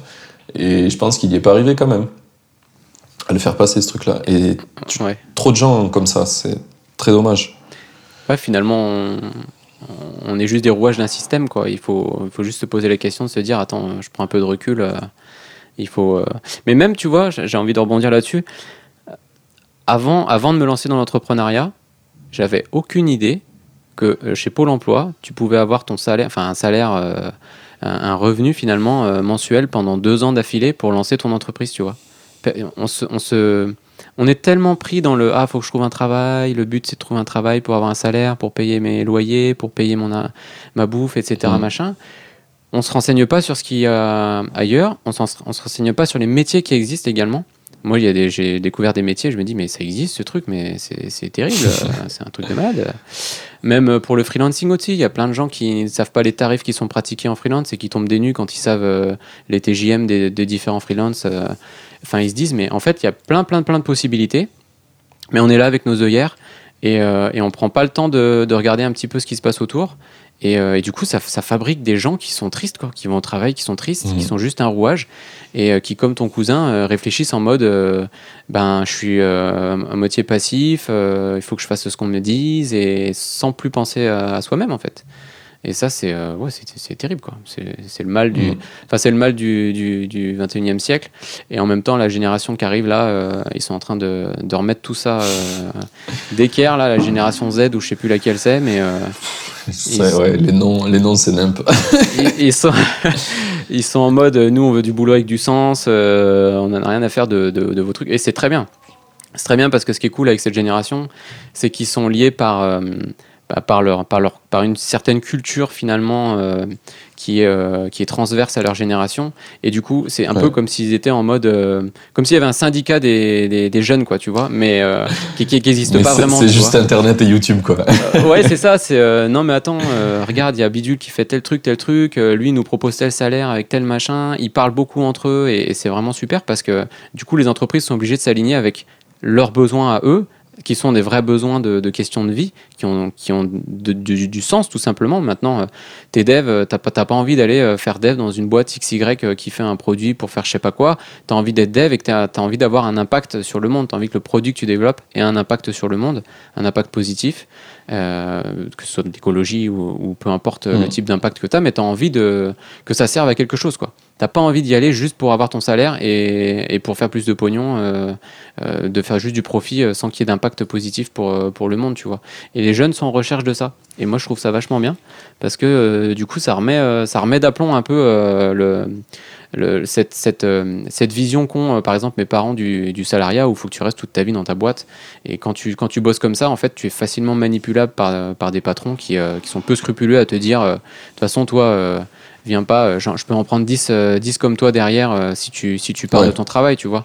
Alors que là, c'est tout l'inverse. Les patrons ont du mal à recruter et du coup, il faut qu'ils alignent des avantages réels et, et pour, pour, les, pour, recruter, pour recruter les nouveaux, quoi. Mais tu sais ce que je trouve le plus fou là-dedans, c'est qu'en fait c'est en général les gens qui t'entourent euh, qui t'empêchent de faire les trucs qui pourraient être bien pour toi. Je- des fois t'en rêves et on va te casser tes, tes rêves autour de toi. Tu sais, on, on l'a beaucoup vu avec le, tous les mouvements féministes où il y a des meufs qui se sont rebellées pour, pour dire mais attends mais on se fait rabaisser par d'autres meufs alors qu'on veut juste euh, l'égalité, ce qui est censé être normal. Et euh, elles, elles avaient un réel problème de mais pourquoi on se tire vers le bas entre nous? Et j'ai l'impression que tu vois, eh ben, mes petits cousins quand je les regarde, ils ont des rêves et rien qu'entre eux, avec les, les, les- leurs familles, leurs parents, un petit peu, qui essayent de faire de leur mieux, mais juste les, les parents de leurs potes, tu vois, qui les rencontrent ou quoi, ben, tout le monde projette leur peur sur eux et ils sont tellement pas équipés à, à, à gérer toutes ces peurs qu'ils se retrouvent ensevelis et qui, et qui, et qui se parquent dans des trucs qu'ils ont pas du tout envie de faire. Tu vois, euh, euh, l'autre petit cousin qui vient, Ouais. euh, il, il, il était parti pour faire euh, euh, des trucs dans les langues, euh, il voulait partir à l'étranger et tout, il avait plein de rêves. Sauf que bien sûr, bah, quand tu arrives à la fac, euh, ce qu'on disait tout à l'heure, le modèle, il fonctionne pas très bien, et surtout pour des jeunes qui sont nés où YouTube existait, tu vois. Euh, Ouais. euh, clairement, lui, il apprend des trucs sur YouTube, et aller à la fac et passer 4 heures, alors qu'en demi-heure, tu l'aurais appris sur une super vidéo, super bien chiadée sur YouTube, Ouais, ouais, t'es dans une espèce de réalité bizarre, tu vois. ouais, carrément. Et, et du coup, et du coup, c'est super ennuyant la fac. Et donc, euh, il, il a dit que ça l'ennuyait, très bien. Et du coup, les trucs qu'on lui dit, c'est ben, va faire des trucs manuels, va faire des trucs un peu euh, genre de garage, euh, Mm. parce que tu vois, il- les gens autour de lui ont dit, bah, t'aimes bien faire quoi? Ce qui est une erreur quand t'es jeune, c'est parce que t'as- il y a plein de choses que t'as pas faites, t'as pas expérimenté. Du coup, on te dit, t'aimes bien faire quoi? Il dit, bah, j'aime bien cuisiner pour moi. Il dit, ok, ben, va faire un truc en cuisine. Ouais. Mais-. Mais tu vois, quand j'ai parlé. Ouais, ouais, et puis j'ai dit, euh, quand moi j'ai parlé avec lui, j'ai dit, ok, t'aimes bien faire ça, mais est-ce que t'as essayé plein de choses dans ta vie? Il me dit, bah non, j'ai pas l'impression. J'ai dit, du coup, est-ce que ça serait pas d'abord ça que tu devrais faire avant d'essayer de savoir ce que tu veux? Et, Ouais. et sauf que personne sait faire ça. Et ils sont là et il m'a dit, bah, qu'est-ce que je fais? Tu vois, et, et c'est, tu sais, je trouve ça un, un peu triste, c'est que. Ils ont envie de faire plein de choses, mais ils sont quand même les outils qu'ils ont autour d'eux, ils sont encore pas bons. Et Mm. du coup, ce qui fait que peut-être qu'il va trouver sa voie, tu vois, mais ça va prendre 10 ans. Alors qu'en vrai, on devrait l'aider pour ça, tu vois. Ouais. Et c'est pas. hum, Après, il y a. il y a- Enfin, moi, je... tu vois, toi, c'est tes cousins et moi, c'est mon neveu. J'ai un neveu qui est, euh, qui est très bon à l'école. Euh, c'est une tête. Et je lui dis, tu veux faire quoi plus tard? Il me dit, je vais être chômeur. Je lui dis, d'accord. Euh, pourquoi tu veux être chômeur? C'est un génie Ouais, mais c'est un génie, tu vois. Et en fait, il a compris le système. Il, a, il, il comprend très vite comment fonctionne le système, comment a fonctionné l'école. Moi, j'ai mis des années à comprendre, tu vois. Et il me dit, ouais, là, je travaille pas. j'ai eu, je sais pas, 12 de moyenne. Et sa mère, elle dit, oh, quand même, tu pourrais avoir beaucoup plus et tout. Il me dit, mais maman, ça sert à quoi? Il faut, il faut 10 pour passer. Pourquoi je me ferais chier à bosser plus pour avoir euh, 19 euh, alors que j'ai 12 et puis c'est bon, je vais passer, tu vois. Donc, euh, me saoule pas, tu vois. Enfin, bref. Bon, après, il a des notes exceptionnelles euh, dans, dans plein, plein, de, plein, plein de domaines, donc euh, voilà, ça compense. Mais euh, lui, tu vois, euh, ses parents, ils sont cuisiniers. Euh, sa, sa, sa mère et son père sont tous les deux cuisiniers. Sa mère a fait une reconversion, euh, donc euh, c'est ma sœur. hein.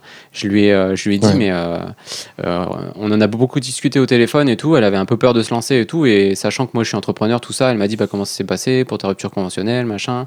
J'ai dit bah moi je l'ai pas eu, je suis passé par un CDD, bref. Et donc je l'ai poussé là-dedans à fond parce que euh, moi dès que je rencontre quelqu'un, je lui dis mais euh, si tu as une passion et tout, euh, il faut y aller au taquet, tu vois. Il faut pas, faut pas te bloquer avec les peurs des autres. Il faut absolument foncer dedans parce que tu vas voir, ça va être, ça va être génial. Elle a réussi sa reconversion professionnelle maintenant. Et, et lui, du coup, je lui dis, bah, si tu veux être chômeur, mon gars, c'est juste parce que il m'a dit, bah moi, je vais être payé à rien faire, tu vois. Et je lui dis, bah ça, c'est être entrepreneur en fait. C'est le, le truc, c'est ça. Il n'y a, pas de- y a pas de métier. Tu, tu, quand tu es salarié, tu troques ton temps contre de l'argent. Donc tu fais quelque chose, puisque tu donnes ton temps. Et quand tu es entrepreneur, tu fais euh, quelque chose qui va produire des revenus dans le temps, au fil du temps, sans avoir nécessairement besoin de passer du temps, euh, autant de temps à, maintenir le truc. Donc c'est ça l'objectif, c'est de, de créer un, produit, un service, quelque chose qui va te permettre soit de dégager suffisamment de profit pour faire travailler quelqu'un d'autre à ta place, donc à ce, ce moment-là, bah, tu deviens patron et voilà, c'est la fête, quoi. Euh, soit euh, de, de générer des revenus euh, tout simplement avec un produit de façon récurrente, comme ce que je veux faire avec, avec un SaaS, et, voilà. Donc je lui dis, bah, renseigne-toi sur, sur l'entrepreneuriat, tu vois. Et du coup, il a, il a pris. Il a pris des bouquins d'entrepreneurs euh, français, il regarde des chaînes sur YouTube, etc. Et euh, ma sœur, je lui ai dit, mais euh, pousse-le là-dedans. Pousse-le là-dedans, et le plus tôt sera le mieux. Le plus tôt euh, il commence à entreprendre des choses, et le plus tôt il va se rendre compte de ce que c'est qu'un marché, de, de la dure réalité du marché, de comment faire un produit, etc. etc. Et surtout, s'il a des questions, tu me le renvoies. Moi, je vais lui filer euh, des bonnes sources d'informations pour qu'il aille, euh, pour qu'il aille chercher les infos euh, sur le net, et Mhm. pour qu'il cultive un peu cette, ce- cette envie d'entreprendre et de façonner sa vie comme il a envie, tu vois. Parce que là, tel qu'il est parti, il est bon en maths, il est bon en physique, il est bon dans les matières scientifiques. Bon, bah voilà, il va faire un bac S, c'est peut-être un diplôme d'ingénieur s'il a envie. Et puis après, euh, il va faire un, diplôme d'ingénieur, il sera ingénieur, il sera salarié, mais il sera pas heureux, tu vois, parce qu'il va devoir troquer son temps pour, euh, faire autre chose. Alors que lui, à la base, il voulait être euh, chômeur et jouer aux jeux vidéo. Voilà, il adore, les jeux vidéo. Et ben, fais un métier dans le jeu vidéo, sinon. Enfin, tu vois, je pense qu'il y a beaucoup, beaucoup de, de, de, de problèmes comme ça où le, ton entourage effectivement te conseille mal finalement. Moi par exemple, je voulais, être, euh, je voulais faire du graphisme, je voulais être dans le, dans le dessin, etc. Mhm. Et ma mère, elle m'a toujours dit, ah bah tu sais, le dessin, euh, c'est quand même inné, euh, les gens qui savent dessiner, c'est inné, etc. C'est dur comme phrase, ça, en vrai. Ouais, ouais, c'est dur. Tu te du coup, projettes en tant que potentiel parent de dire ça à tes enfants. Ouais, et puis il dit, bah, et puis, enfin, c'est pas méchant ce qu'elle a fait, mais simplement, bah, tu Oui. sais, il n'y a, pas- y a pas trop de débouchés, euh, etc., etc. C'est comme les gens qui disent, bah, plus tard, je vais être acteur ou je vais être chanteur, c'est pareil. Le nombre de personnes qui gagnent leur vie en étant chanteur, il est minime par rapport au nombre de gens qui veulent être chanteurs. Euh, pareil, j'ai mon, un autre neveu encore, euh, de mon autre sœur, qui veut être astronaute. Je lui dis, ben, c'est super, euh, c'est génial, vas-y, deviens astronaute, tu vois. Il était là au, au taquet pour le lancement de la fusée avec Thomas Pesquet et tout, là. Et il Ouais. dit, mais ouais, il était comme un dingue devant la télé et tout. Mais je lui dis, mais pousse-le là-dedans. Dis-lui, par contre, ce que ça va lui coûter, c'est qu'il va falloir qu'il bosse à l'école, etc. Parce que lui, c'est pareil, il a des facilités à l'école, donc il n'en glande pas une. Et du coup, il n'a pas cette culture du, du travail, tu vois. Euh, parce que euh, lui, euh, le cosmonaute qui est parti dans la fusée, là, crois-moi qu'il bosse, quoi. J'ai lu son CV rapidement, c'est Ah oui, c'est est- une machine. c'est une machine, quoi. Voilà. Après, il a Enfin, fait toute l'équipe, sacrifices, hein, pas que Thomas, pas que Ouais, Thomas ouais. Tous. Bien sûr, bien sûr. Mais, mais Ouais, voilà, tu sais que ça, c'est un vrai problème. Souvent, on te dit, ah ouais, mais t'imagines comment c'est dur. Mais en fait, euh, et du coup, on te dit, fais pas ça, ça va être trop difficile ou quoi. Mm. Enfin, pose la question avant. Je, je comprends pas. Genre, euh, je- pourquoi on, on- on projette tout le temps ça en mode, ben oui, mais c'est vachement dur, il y a que 1% qui va y arriver. Mm. Tu sais- ça veut dire quoi? T'es en train de dire que ton enfant, il, il est pas capable? Juste demande-lui, est-ce que tu as, conscience de ce que ça demande? Est-ce que tu as conscience qu'il n'y a pas tout le monde qui gagne dans ce jeu-là? Et si Mm. tu es OK avec ça, vas-y, feu, travaille comme un fou. Ouais. Puis surtout quand c'est, enfin quand c'est des domaines euh, un peu artistiques comme ça ou qui relèvent de la passion, bah t'es passionné donc en fait tu vois pas le temps passer. Moi je, je développe des Oui. trucs, euh, euh, j'apprends des choses et tout, je, je vois pas le temps passer quoi. Je lève le, je lève le nez, je fais ah bah il est déjà 18h30, euh, bah, bah faut que j'arrête, enfin faut que j'arrête de bosser tu vois. Ouais, c'est plutôt euh, il faut que j'arrête plutôt que ah, quand est-ce que c'est fini la journée, quoi. Voilà exactement et ça ça change tout dans une vie en termes de qualité de vie ça change tout quoi. Donc, euh, donc voilà, mais bon après il faut pas en vouloir aux gens, mais il faut, il faut avoir cette notion de tout le monde va projeter ses peurs sur, euh, sur toi en fait. Donc il faut pas, euh, il faut, il faut balayer ses peurs d'un revers de la main, aller euh, se focaliser sur les gens qui ont déjà fait ces démarches-là pour voir comment ils ont fait, essayer de rentrer en contact avec eux, etc. Et puis si dans votre famille vous avez euh, des entrepreneurs ou des gens qui, qui ont fait ce que vous avez, ce que vous aimeriez faire, et ben gardez contact avec ces personnes-là, que ce soit un oncle, une tante ou à des degrés un peu plus, un peu plus loin, un cousin, une cousine ou autre. Et il faut surtout pas hésiter, il faut rester en contact avec ces personnes-là et, c'est comme ça que, que vous allez réussir à, à faire ce que vous voulez de votre vie, quoi. C'est Mhm. vraiment, euh, pour moi, c'est vraiment la base, quoi. C'est drôle euh, parce que tu vois, j'étais en train d'essayer de me rappeler un peu qui c'est qui m'a donné envie d'être entrepreneur et c'était mon oncle. C'est celui euh, qui est le, le papa du plus jeune qui, qui, qui est un peu perdu dans ce qu'il veut faire. Et j'ai pas l'impression que c'est un truc qui lui a trans- transmis. Tu vois, finalement, j'ai l'impression que même. Et je lui en veux pas, tu vois, mais. euh, je, et je, je pense que c'est super dur dans, le- contexte culturel qu'on vit d'arriver à à, pas projeter tes peurs sur tu vois, tout ce qu'il a vécu. Ça a été compliqué d'être entrepreneur du coup. Est-ce que tu as envie de le faire vivre à tes enfants, etc. C'est en vrai, je pense qu'on on est encore beaucoup trop porté dans un monde avec plein de peurs. Et, euh, en fait, pour moi, ce serait la solution. Ce serait d'arriver à faire qu'on vit dans, faire on dans un monde assez safe, très safe même, je veux dire, pour, pour nous en tant que Français. Et on ne devrait plus vivre tant drivé par de la peur, quoi. Ça nous freine pour rien. Non, il faut Et, retourner euh, le truc. Il faut vivre dans un monde d'opportunités, en fait. C'est ça, c'est ça le truc. Et même quand tu te fais virer, hein, moi je me suis fait, euh, enfin je me suis pas fait virer, mais quand tu as une rupture amoureuse ou une rupture conventionnelle ou euh, toutes sortes de ruptures euh, dans ta vie, euh, ou même tu perds un proche ou etc. euh, il, faut réussir à, à retourner la situation en mode. Euh, bah là, par exemple, je viens de perdre, mon boulot parce qu'il y a un licenciement économique. euh, je perds mon travail. Et ben, il faut le voir comme une opportunité de, de, faire quelque chose de différent, quelque chose peut-être de mieux, peut-être de prendre ce temps pour se dire bah tiens, je vais profiter justement de, des sous que j'ai gagnés à cause du licenciement économique pour aller faire autre chose, pour euh, soit pour explorer des choses en mode euh, année sabbatique, faire le tour du monde, euh, voyager un peu, voir ce qui me plaît, ce qui me plaît pas, essayer d'apprendre à, à, se connaître soi-même. En fait, il y, y, a ça aussi, c'est que tu te connais pas finalement beaucoup quoi. Quand tu arrives, tu à 18, tu as, 7, enfin je sais plus quel âge t'as, t'as 14-15 ans, on te dit bah, tu veux faire quoi comme étude? Ben, j'en sais rien, tu vois. Euh, j'ai rien vu du monde. Euh, oui, mais là, faut que tu choisisses maintenant, tu vois. Puis après, après ton bac, qu'est-ce que tu vas faire euh, Enfin, c'est terrible pour les enfants. C'est absolument terrible.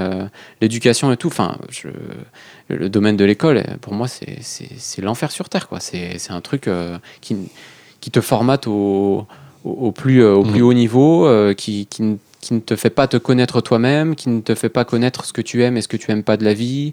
Euh, tu, tu, tu, tu, passes dans ce rouleau compresseur pour devenir salarié à la fin et pour pas être épanoui en fait, pour même pas te poser tes propres questions de savoir ce que tu veux faire de ta vie. Et ça, c'est insupportable. J'en vois tous les jours. Hein. Des gens en reconversion Mais ce qui est, ce qui est drôle, ce c'est que ça a une vraie, euh, ça a une vraie euh, origine historique. C'est vraiment parce qu'on avait besoin de ça.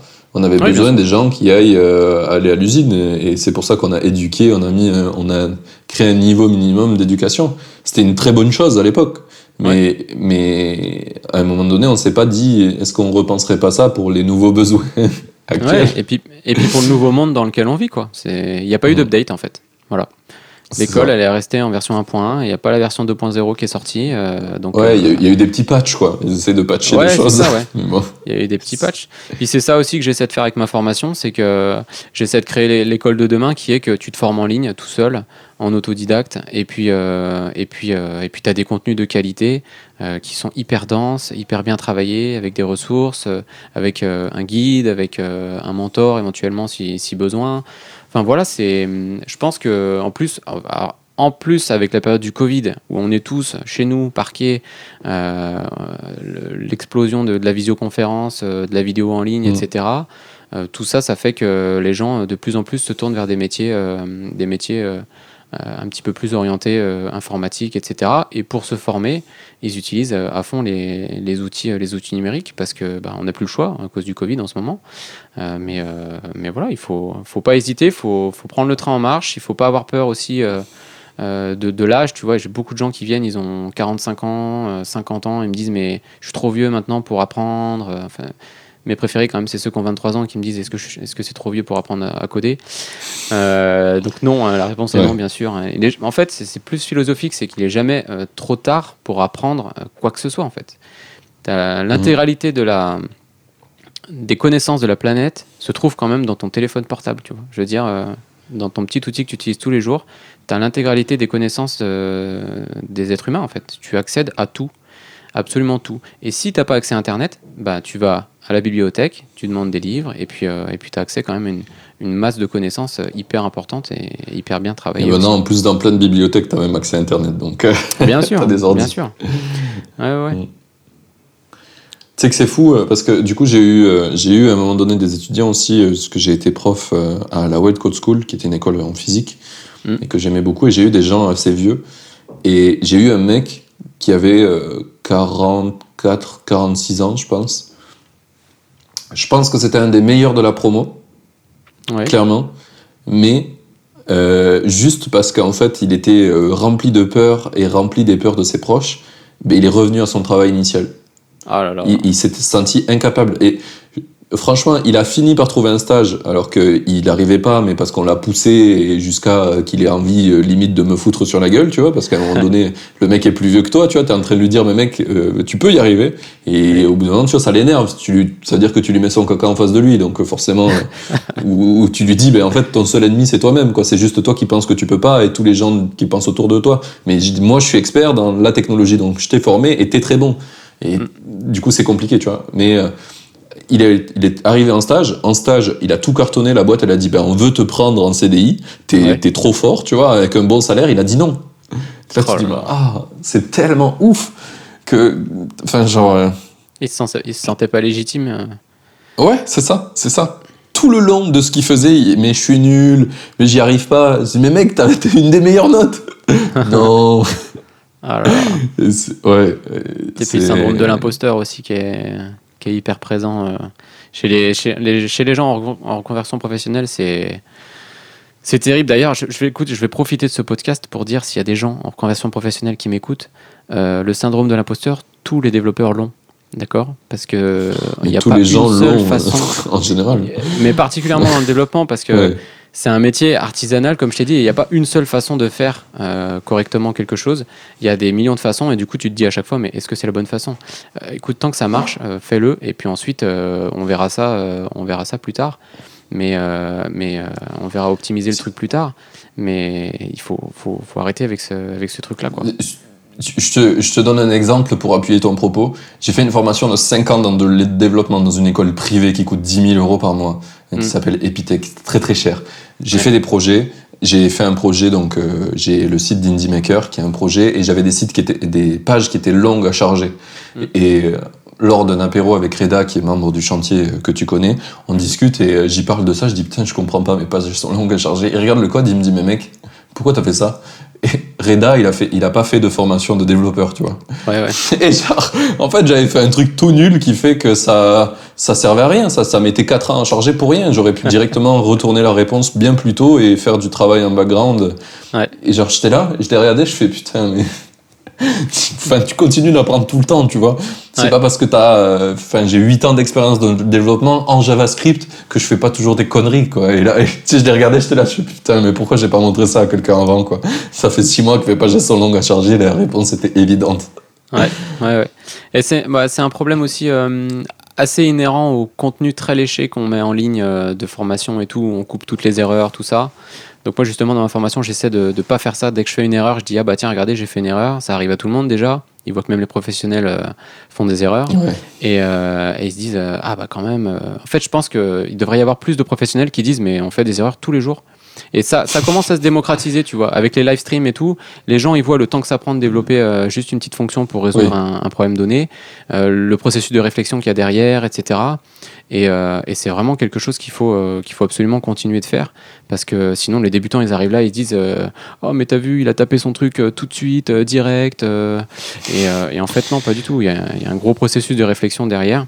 D'ailleurs, c'est ce que j'enseigne dans ce que je vais enseigner dans le module algorithmique là, que, que je suis en train de préparer euh, où les gens ils pensent que voilà, on, réfléchit, on lit l'énoncé et pof, ça nous sort tout de suite des doigts, pop pop pop, on écrit tout de suite dans le langage préféré qu'on veut, alors qu'en fait il y a une étape cachée dans le cerveau où on va déjà euh, penser à l'algorithme qu'on va faire et ensuite on va le traduire dans le langage euh, qu'on préfère tout de suite. Mais il y a cette étape intermédiaire qu'on va justement voir dans, dans ce fameux module. Ouais. Puis il y a, y a toute l'étape où une fois que tu l'as pensé déjà, tu as eu le T'as eu le, le- toute la méthodologie, tu le mets sur papier ou tu le mets dans le code, et là tu l'essayes et ça fait de la merde. Ça fait rien à voir avec ce que Exactement. tu avais prévu. Et après, Ah, tu merde, viens- Et, et après, tu viens itérer dessus et, euh, et c'est comme ça que tu construis, euh, que tu construis le, le, le programme final. Quoi. Mais euh, ouais, il y a plein de- il y a plein de trucs comme ça qui sont, qui sont assez chiants pour les débutants, euh, particulièrement dans le développement. c'est assez pénible. Donc il faut qu'on casse un peu toutes ces idées reçues. là. C'est ce sur quoi je travaille avec ma formation. Mhm. C'est drôle que tu dises ça parce qu'au début, quand tu quand t'as jamais développé, tu te dis ok les mecs euh, ils écrivent euh, c'est de la magie, euh, ça marche. Euh, puis après tu rentres dans le développement et 99% des trucs que tu fais ça marche jamais du premier coup. T'es Ouais. là tu fais que de, que de la daube et t'as l'impression d'être nul à chier. Et après plus t'avances et t'arrives à des moments où d'un coup tu fais un truc, tu l'as réfléchi, ça marche. C'est une exception et t'es trop refait, tu sais. T'es là, tu dis putain, mais je suis un génie, ça y est. Mais ça, Ouais. ça met des, des années et c'est quand même très exceptionnel. Quand j'arrive à faire ça, je me dis, Hmm, pas mal. J'ai pensé un truc, j'ai pas trop repris le code.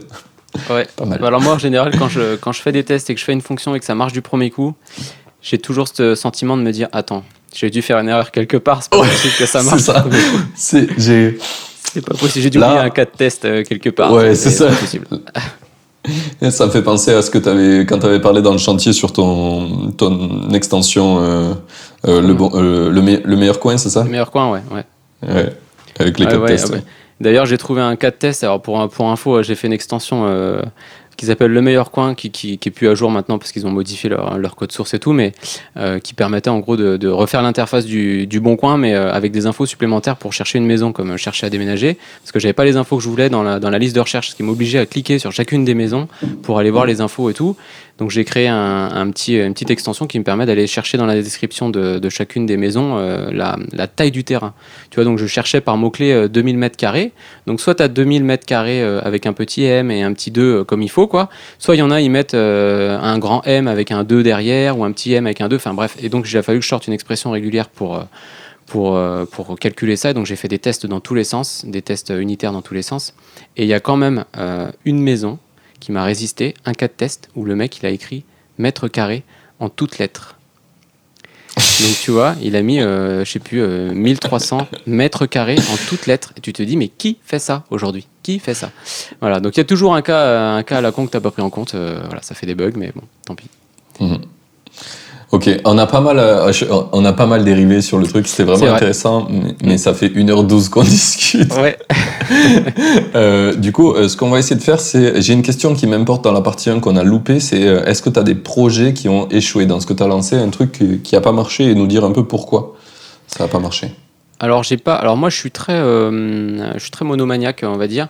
J'ai pas fait de projets entre temps euh, qui qui n'ont pas marché au niveau de, au niveau de, de, mes projets.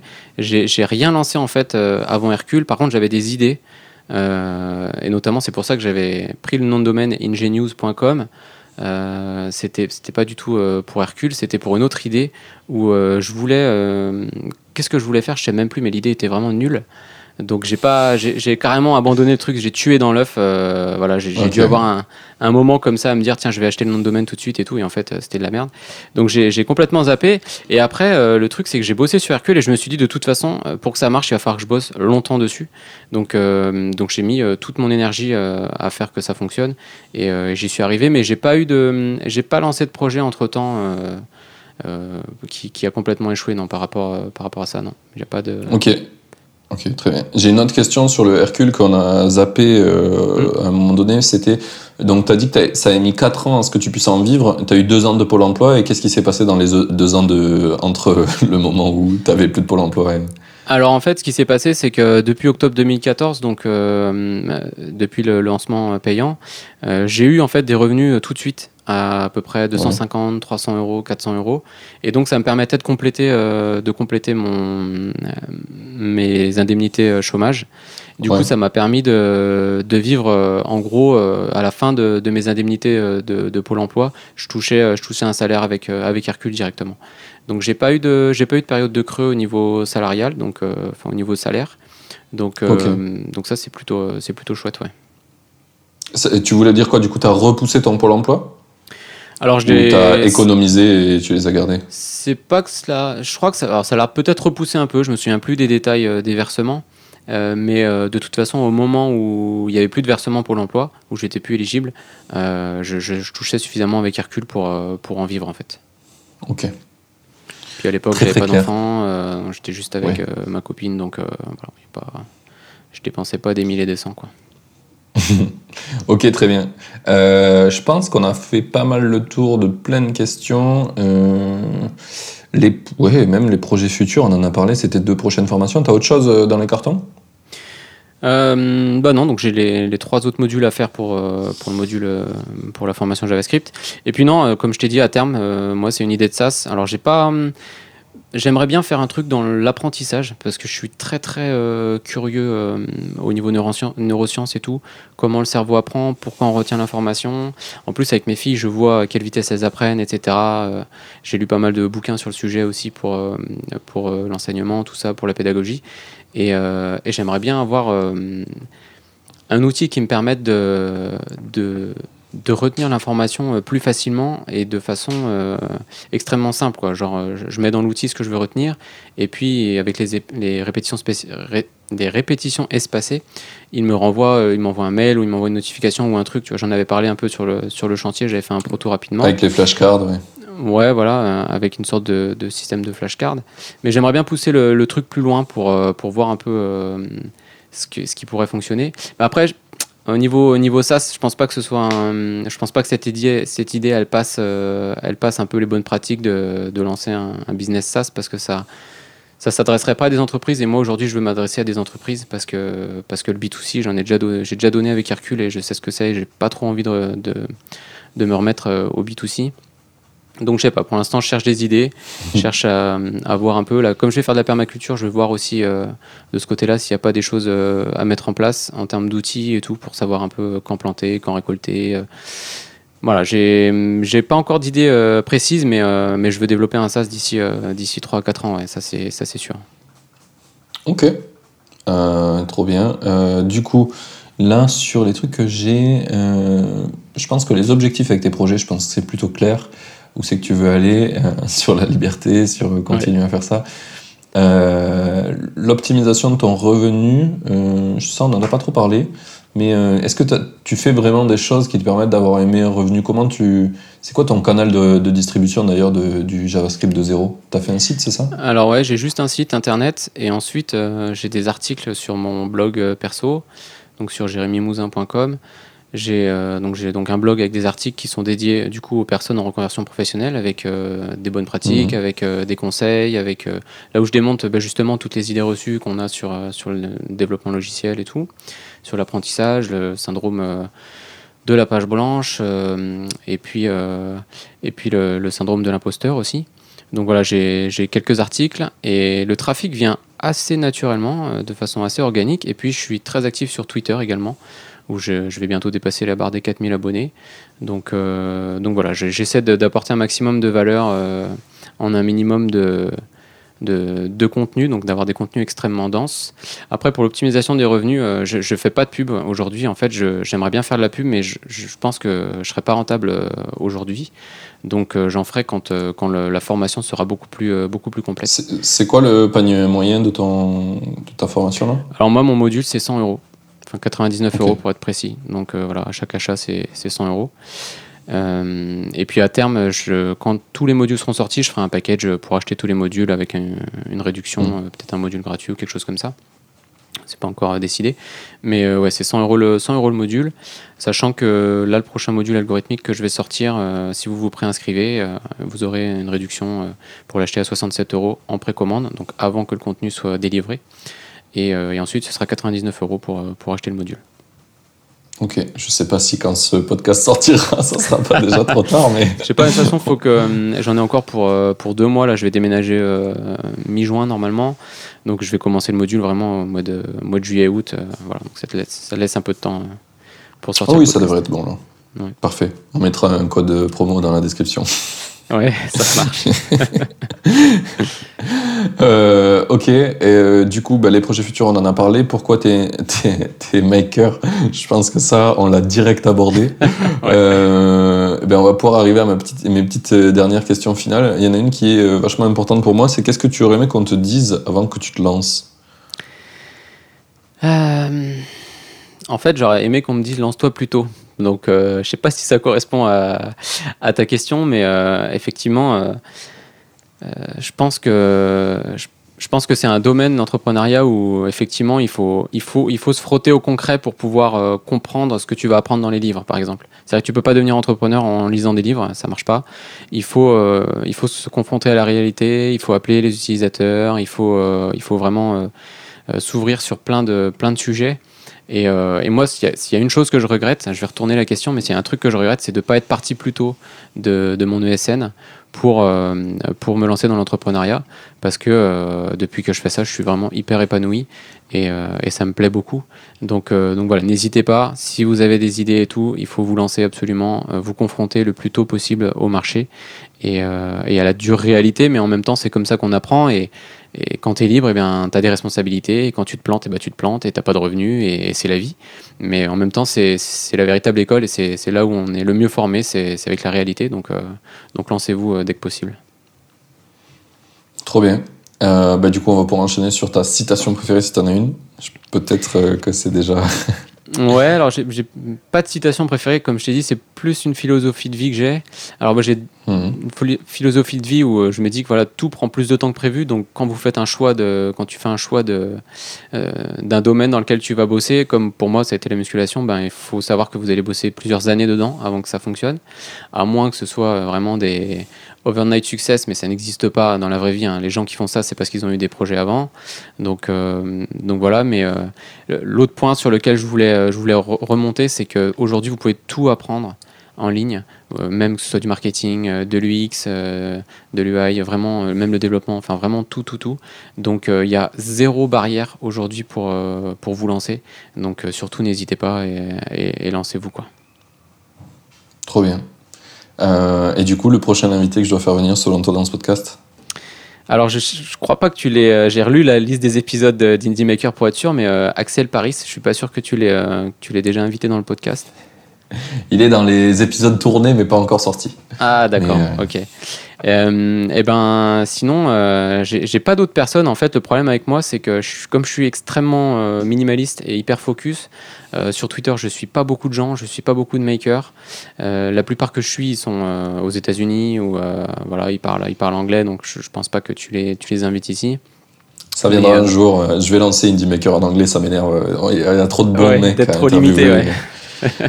Pas- non, je suis pas trop limité. En fait, il y en a plein des makers en France, mais on est euh, comme toi, comme moi, comme euh, on fait peu de contenu, voire pas du tout.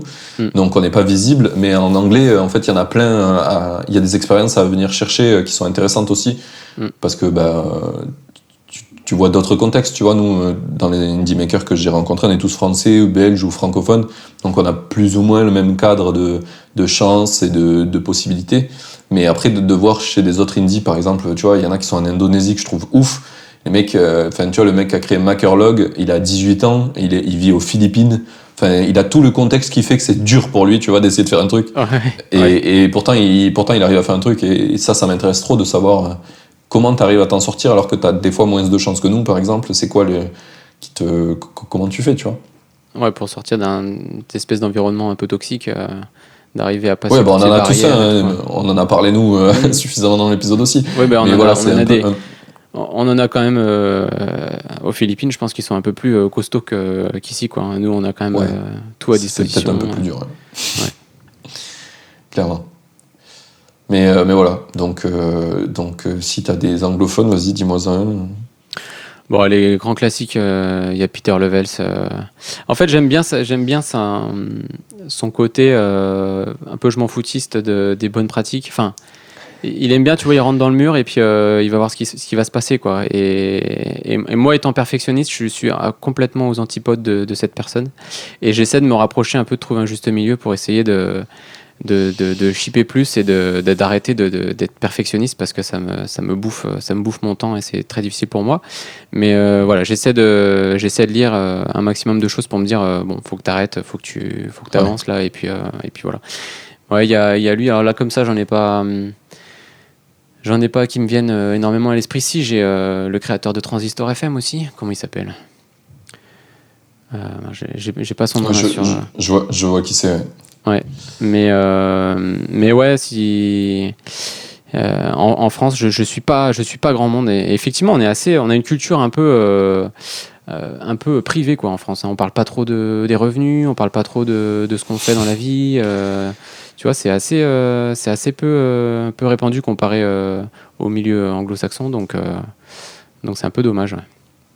Ouais, ouais, bah, ça vient. Je pense que c'est exactement pour ça que j'ai fait ce podcast et que je voulais le faire en français, c'est qu'on a la parole n'est pas assez libre. Nick, on va, on va, on va la, on va la libérer. Ouais, t'as bien raison. Et puis ce qui est bien avec les makers, c'est que vu qu'il y en a beaucoup qui sont inspirés par la culture US parce qu'il y a personne en France, bah du coup, euh, il y a personne qui a jamais vraiment voulu dire euh, non, je veux pas parler de revenus quoi. Mais qui me disent bah il y a des trucs je peux pas trop tout dire, mais Ouais. euh, mais globalement tout le monde en a parlé et ça c'est top, tu vois. C'est- Mm. J'ai eu une chance formidable, c'est que tout le monde m'a dit bah ouais moi je fais tant par mois sur mes projets et c'est ok, c'est Mm. trop cool. Ouais, puis que ça, que ça, que ça enclenche un peu des, euh, des incitations euh, à se lancer et, et à devenir indépendant et, euh, et, et à vivre une vraie vie quoi, que tu pilotes toi-même en fait et que tu te fasses pas piloter par un patron ou, ou par Mhm. une équipe ou autre chose quoi. Clairement.